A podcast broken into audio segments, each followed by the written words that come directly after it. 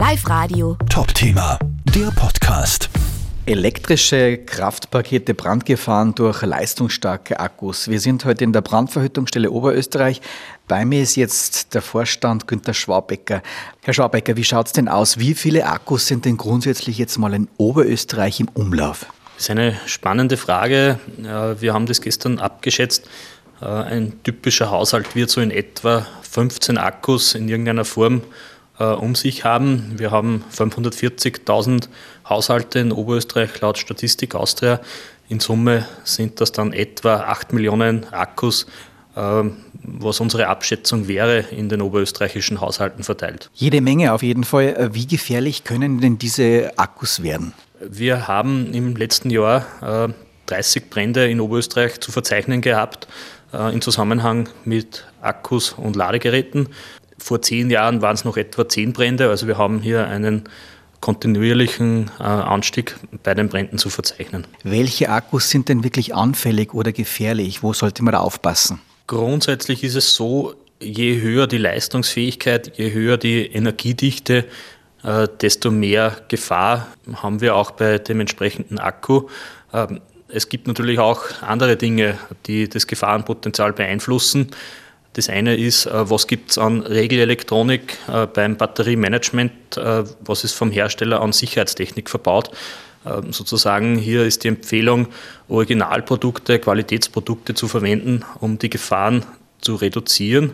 Und das Zweite ist natürlich, wie geht man mit Akkus um? Sorgfältiger Umgang beim Laden, beim Lagern und auch bei der Entsorgung sind wichtig stelle ich mir die Frage, welche äh, Akkus brennen denn jetzt am häufigsten? Ist es jetzt äh, der Handy-Akku oder ist es der Werkzeugakku oder vielleicht sogar ähm, Spielzeugakkus? Also grundsätzlich haben wir Brände in allen Kategorien. Was im letzten Jahr auffällig war, waren Nachbauakkus im Bereich äh, der Werkzeugakkus bei den Heimwerkergeräten. Der Hintergrund ist, dass die Nachbauakkus zum Teil dramatisch billiger sind Allerdings wird dann auch bei der Regelelektronik, bei der Sicherheitstechnik von den entsprechenden äh, Herstellern gespart. Was sind denn jetzt die häufigsten Fehler beim Laden von Akkus? Wenn man einen Akku lädt, sollte man sich zuerst einmal den Akku anschauen. Gibt es irgendwelche Auffälligkeiten, mechanische Schäden, Verfärbungen, vielleicht ist er schon aufgewölbt. Wenn sowas ist, den Akku nicht mehr laden, nicht mehr verwenden und ausscheiden. Das zweite ist, dort, wo man lädt, sollten keine leicht brennbaren Materialien in der Umgebung sein. Äh, falls es äh, zu einem Problem mit dem Akku kommt, äh, sollten nicht ähm, Materialien in der Umgebung entzündet werden und dann entsteht zumindest kein größerer Brand.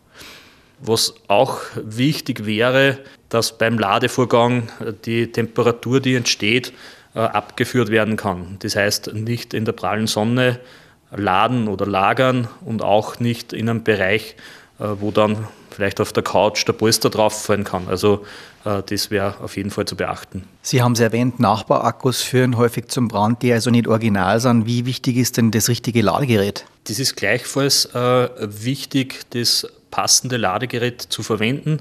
Optimalerweise Originalladegerät oder vom Hersteller.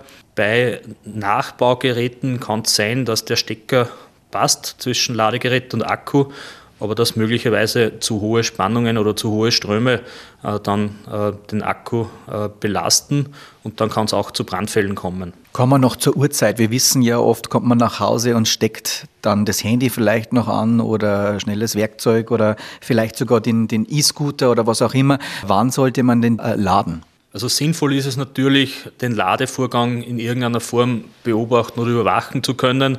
Ähm, ich muss allerdings auch sagen, ich persönlich äh, bewache mein Handy auch nicht mit Argusaugen beim Ladevorgang. Äh, was man aber dennoch machen kann, ist, dass man den Ladevorgang in einem Bereich durchführt, wo ein Rauchmelder installiert ist. Wenn es äh, zu einem Problem kommt, wird man dann alarmiert und bekommt es frühzeitig mit. Sehr beliebt werden auch immer mehr die E-Bikes. Was können Sie da noch für einen Tipp mitgeben? Also gerade jetzt, wenn der Winter vorbei ist und man steigt das erste Mal aufs Bike und muss vorher laden? Der erste Tipp äh, betrifft eigentlich den Herbst. Äh, den äh, E-Bike-Akku nicht leer einlagern. Also der sollte zumindest halb voll sein. Äh, er sollte frostgeschützt gelagert werden. Das heißt, äh, eher den Akku vom E-Bike nehmen und äh, getrennt in einem frostgeschützten Bereich lagern. Und im Frühling ist dann der erste Ladevorgang typischerweise der riskanteste. Also wenn es im Winter durch kalte Temperaturen oder durch Tiefentladen zur Beschädigung gekommen ist, dann äh, kommt es beim ersten Ladevorgang im Frühjahr zum Problem.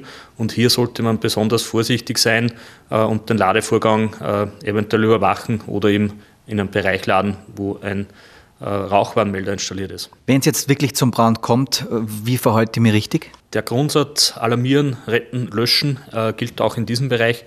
Das heißt, äh, zuerst die Feuerwehr alarmieren, betroffene Personen in der Umgebung alarmieren, äh, falls es notwendig sein sollte, auch äh, jemanden retten und aus dem Gefahrenbereich bringen und dann durchaus auch eigene Löschversuche starten. Das heißt, den Feuerlöscher der in jedem Gebäude vorhanden sein sollte, kann man hier einsetzen äh, oder auch äh, einen Kübel Wasser, falls man zur Verfügung hat.